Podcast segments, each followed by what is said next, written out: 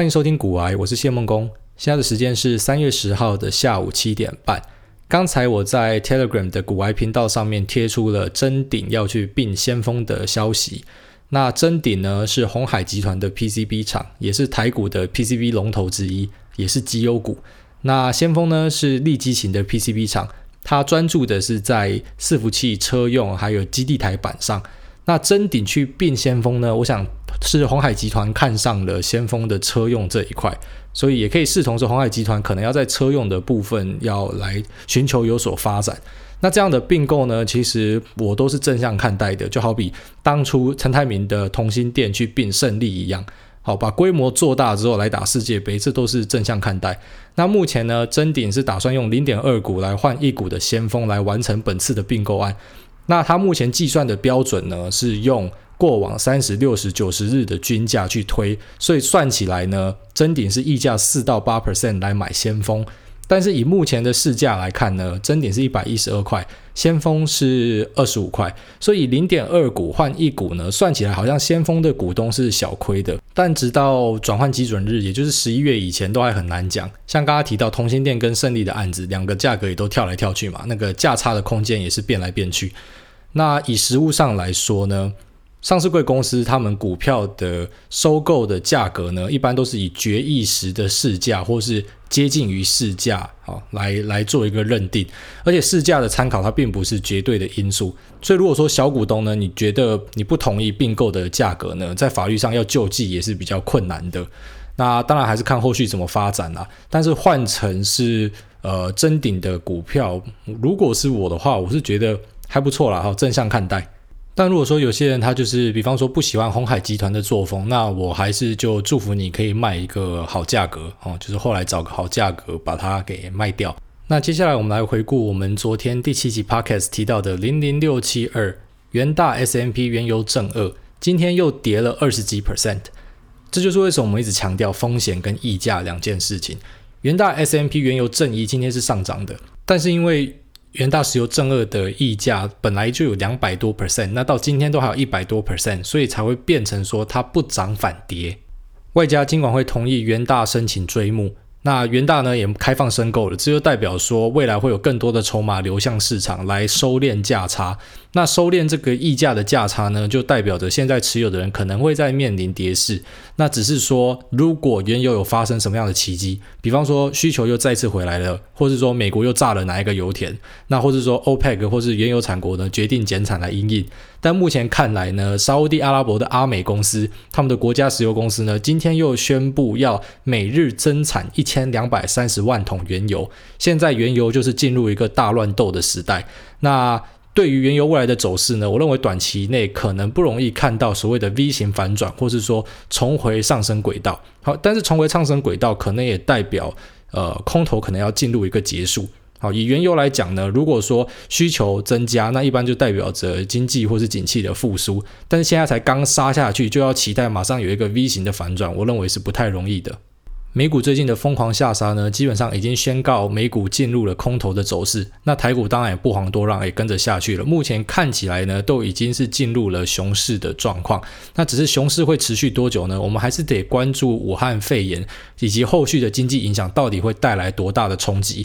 那如果说我们现在就可以解决武汉肺炎的问题的话呢，那我相信这个冲击就会有效的限缩。那最近的大跌，不知道大家承受的如何哦。不过我举我们工程师的例子，我们先讲一下，古埃有两位工程师。那我们其实最早呢是以经营网站，就是我们以网站做 SEO 来做一个呃打底的动作。那未来呢，希望我们的网站上可以推出一些，比方说看盘的功能、即时的新闻、文字云。那或者是说，我们可以做成一个综合的媒体。听起来我们想要做的事情很多，但是我们三位目前做股癌这个计划呢，都是以兼职的方式在进行。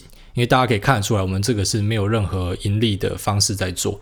那这位工程师呢，他有趣的地方在于，他并不是大家讲的那种全职投资人啊，他只是偶尔时候买买股票。但是呢，我就讲还是会有这种神奇的人。他买的股票呢，两只，一只是啊金像店，那另外一只我就不开牌了，因为金像电我们自己有在节目里面有提到说，因为中国的伺服器的需求呢，那所以呃目前以散热或者是说 PCB 来讲说，都还是有被拉到，或者都还是有强劲的成长空间。那金像电这支股票他有买，另外一支好他也有买做刚购的。那不过呢，两只股票在这次的空头呢，都还是维持着上涨。所以说怎么讲？有时候你研究了半天，但是你看这种佛性买卖的人，好，他就是买了就放着，也没有认真在看的。但是他的股票完完全全的基本上没有受到股灾的影响。回顾看来，他可能可以跟他的孙子讲说：“哦，你看那个呃，我经历过了美股最大的跌点呢，但是呢，老夫并没有任何的受伤，还赚钱啊。” 不过在美股一开始下杀的时候，他还是有一点紧张的来问我说：“那到底该怎么处理手上的股票？”那一般来说，我是不喜欢呃人家来问我这样子的东西，因为其实呃你每个人的操作的频率、操作的方法、拥有的资金跟可以承受的风险的尺度都不一样，所以你不可能可以给出一个大家都可以接受的建议。那即便你给出这个建议是对你来说你会这样做，但是因为每个人的操作方法不一样，这个建议会或许会为你带来获利，但可能就会为另外一个人带来损失。那我还是就跟他讲一个很简单的，我就说基本上你不要被。呃，整个大盘的大跌给吓到，你就回归你自己股票的走势来判断就好了。如果你的股票就走得好好的，还是多头，那你当然就继续持有啊。那所以他确实是继续持有了。那今天也很很高兴的跟我讲说，诶，你看二三三零都跌成这样，那我的股票还在涨，很神奇啊，确实是蛮神奇的，祝福他。那目前大跌呢，到底最心慌慌的是谁？我想应该就是川普了。好，因为川普他把美股的上涨当成是他的政绩，那当然下跌他可以怪给别人，他可以怪给中国，可以怪给左派媒体 CNN 乱放消息导致大家恐慌。但是既然你宣称股票上涨是因为你，那你现在就应该要把股票拉回来吧。好，代表说你真的有呼风唤雨，并且拉动美股上涨的实力。所以呢，川普最近也开始发现说，诶，他在 Twitter 上面发文好像已经没有那么有效了。早期在二零一八年、二零一九年贸易战的时候，基本上他的推特就是全台最大的投顾中心。他只要发文看空，比方说他跟习近平又变坏变坏朋友了，那这时候呢，股票就会进行修正。那在低点的时候，相对低点的时候，他又会说他跟习近平变朋友了，这时候呢，股票就会上涨。所以他在那时候确实是蛮有用的。但是，就如同所有的利多跟利空一样，随着时间的演进呢，它的影响力势必就会慢慢的减小。就像最后面呢，武汉肺炎一定也会变成一个背景音，可能还是有很多人在得到肺炎，很多人还是重症，很多人还在住院。但是消化利空到一定程度的时候，它对股市的影响就有限。我们可以从贸易战一八年的演进来看哦，从一八年年底大量下杀之后呢，后来发生的状况是贸易战的消息好好坏坏还是很多，甚至呢最糟的时候，台股是很多人在下看它会下跌到七千点、六千点，好，因为说中国被封杀，台股身为红色供应链之一，我们也会被封杀。那最后面看起来呢，台股反而是柳暗花明又一村，好，我们有转单的效应。造成确实很多科技厂的营收增加，因为真的有拉到单，那我们也开启了一波多头的强势涨势。好，虽然没有像美股跑去摸了历史新高，不过台股的表现也不错。那所以说，同样一个事件呢，我们要观察的并不是它何时结束，因为可能等到它结束你就慢了。我们要观察的是它的转折点在哪里。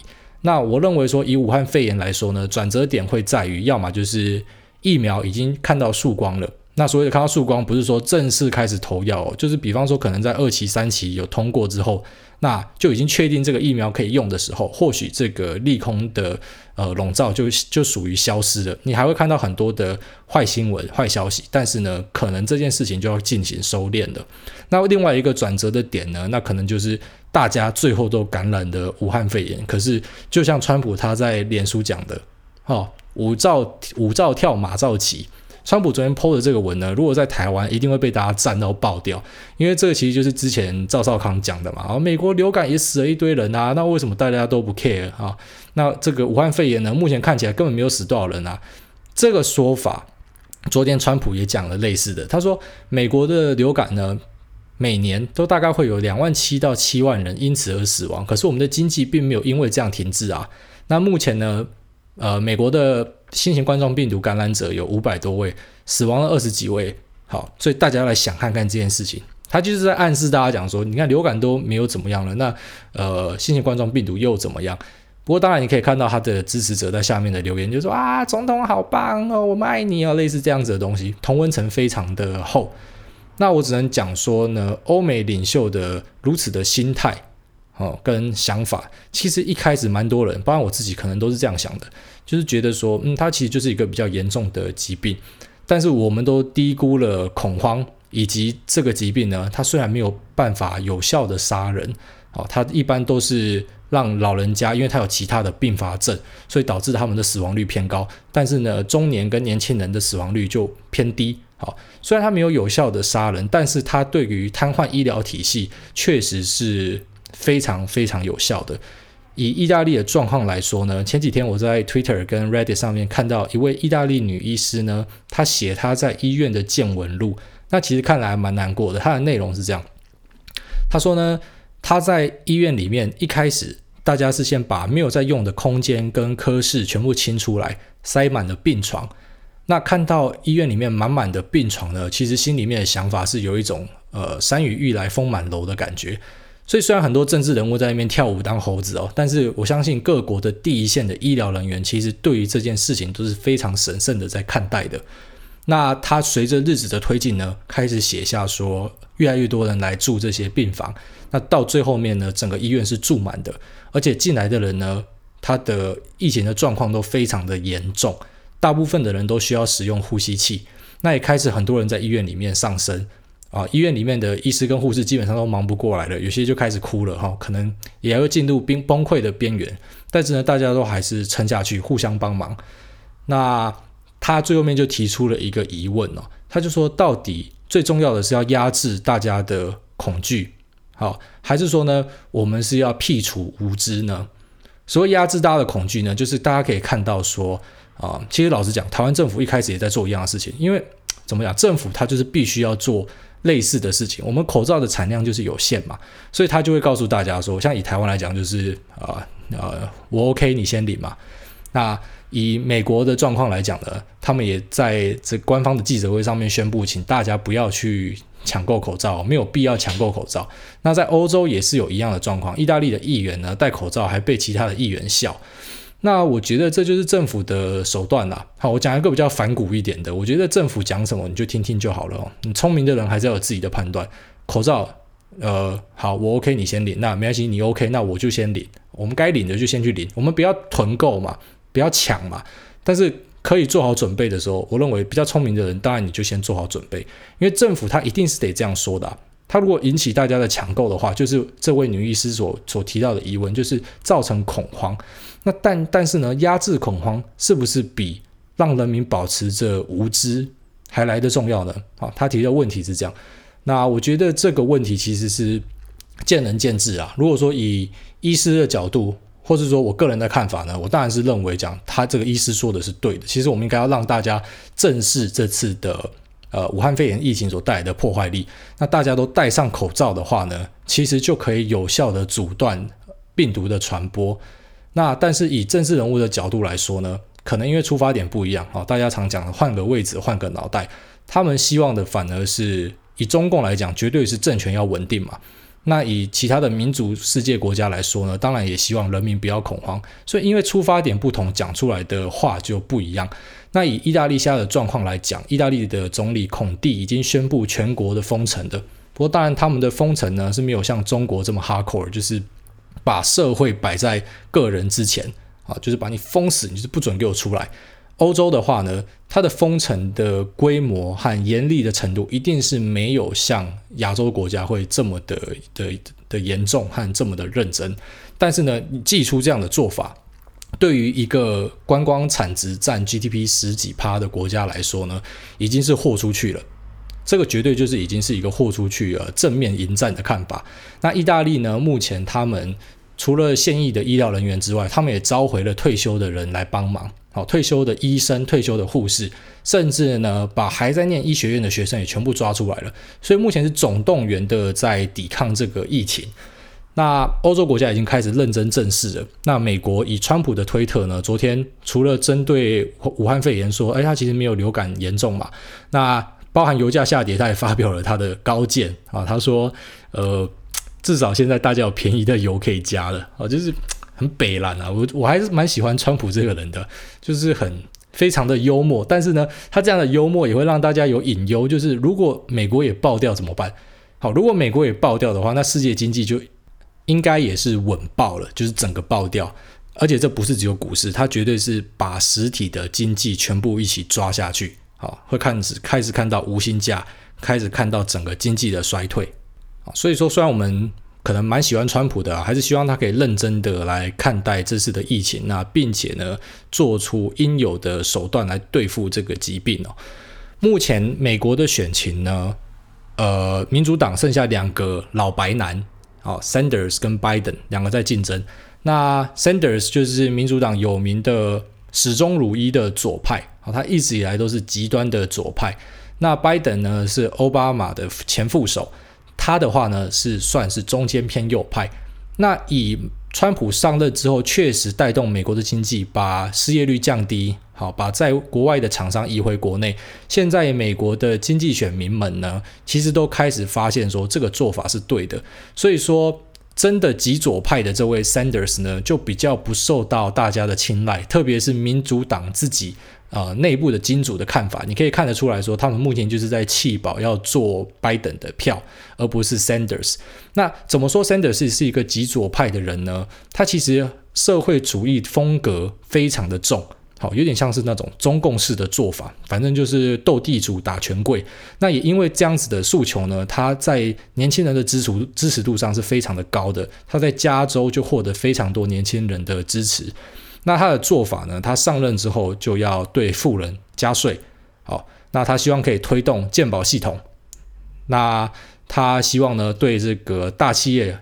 里面进行一些控管，比方说呢，可能会有劳工的董事出现，或者是说呢，又会有新一波的加税的动作。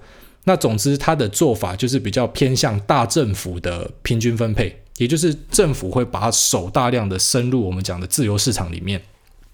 那川普这种右派的做法基本上是小政府，所谓的小政府就是我放任市场的资本主义，我让它自由的发展，强者恒强，大者恒大。有钱赚才会有人去，啊，有人去才可以把饼做大。那把饼做大之后呢，就会提供大家工作机会，哈。所以右派就是希望说，我们不要有太多的市场干预。美国本来就是一个资本主义立国的国家嘛，那所以就是让这些商人呢带动国家的发展。川普本身自己也是商人，所以他的路线一直以来都很明确。那确实他提出来的政见，他也都一一的有去执行跟达到。所以我对于川普这个领导人呢。好，当然他讲了一些可能关于种族偏见的一些话，让很多人不喜欢。但是就投资的角度来说呢，或是我个人的观感，我都还蛮喜欢这一位领导人的。那我也蛮建议大家去订他的 Facebook 跟 Twitter 最新的通知，好，可以看到一些真的是很奇葩的言论，真的是蛮特别的领导人。我最早认识川普的时候呢，除了很多人都知道的谁是接班人以外，我相信。